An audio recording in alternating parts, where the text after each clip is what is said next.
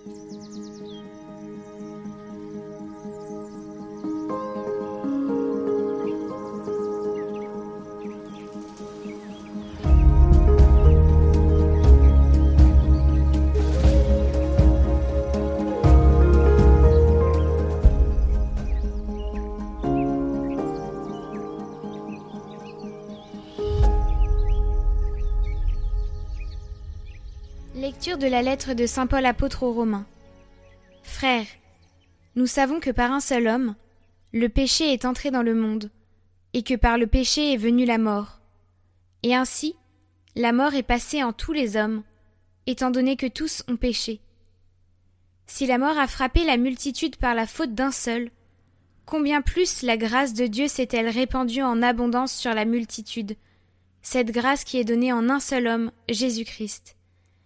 Si en effet, à cause d'un seul homme, par la faute d'un seul, la mort a établi son règne, combien plus à cause de Jésus-Christ et de lui seul, régneront-ils dans la vie, ceux qui reçoivent en abondance le don de la grâce qui les rend justes? Bref, de même que la faute commise par un seul a conduit tous les hommes à la condamnation, de même l'accomplissement de la justice par un seul a conduit tous les hommes à la justification qui donne la vie. En effet, de même que par la désobéissance d'un seul être humain la multitude a été rendue pécheresse, de même, par l'obéissance d'un seul, la multitude sera-t-elle rendue juste. Là où le péché s'est multiplié, la grâce a surabondé. Ainsi donc, de même que le péché a établi son règne de mort, de même la grâce doit établir son règne en rendant juste pour la vie éternelle, par Jésus-Christ notre Seigneur.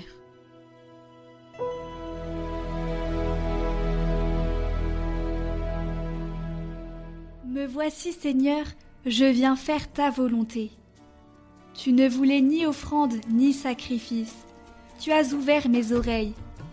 Tu ne demandais ni holocauste ni victime. Alors j'ai dit, Voici, je viens.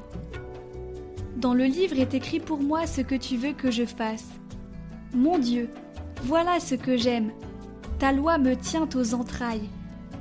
J'annonce la justice dans la grande assemblée. Vois, je ne retiens pas mes lèvres, Seigneur, tu le sais. Tu seras l'allégresse et la joie de tous ceux qui te cherchent. Toujours ils rediront Le Seigneur est grand, ceux qui aiment ton salut.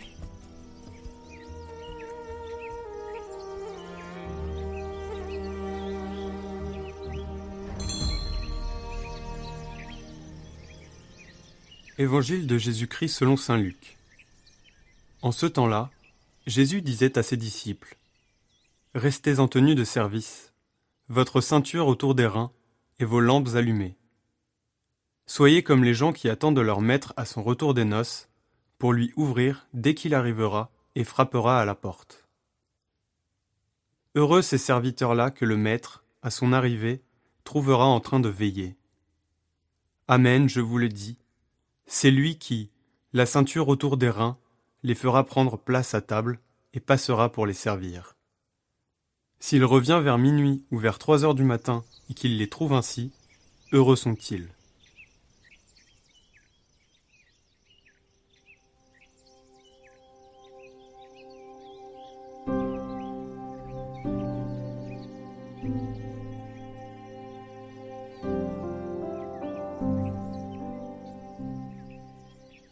Commentaire de Saint Claude la Colombière. Le grand bonheur d'être tout à Dieu. J'ai compris que c'est un grand bonheur d'être tout à Dieu, vu sa grandeur infinie. Dieu nous honore bien de nous appeler à la sainteté. J'ai compris cela par la comparaison d'un roi qui choisit un de ses sujets pour être uniquement à lui, et qui ne veut pas qu'il rende aucun service à qui que ce soit, si ce n'est à sa propre personne qui veut avoir toute son amitié, surtout si le prince est d'un grand mérite.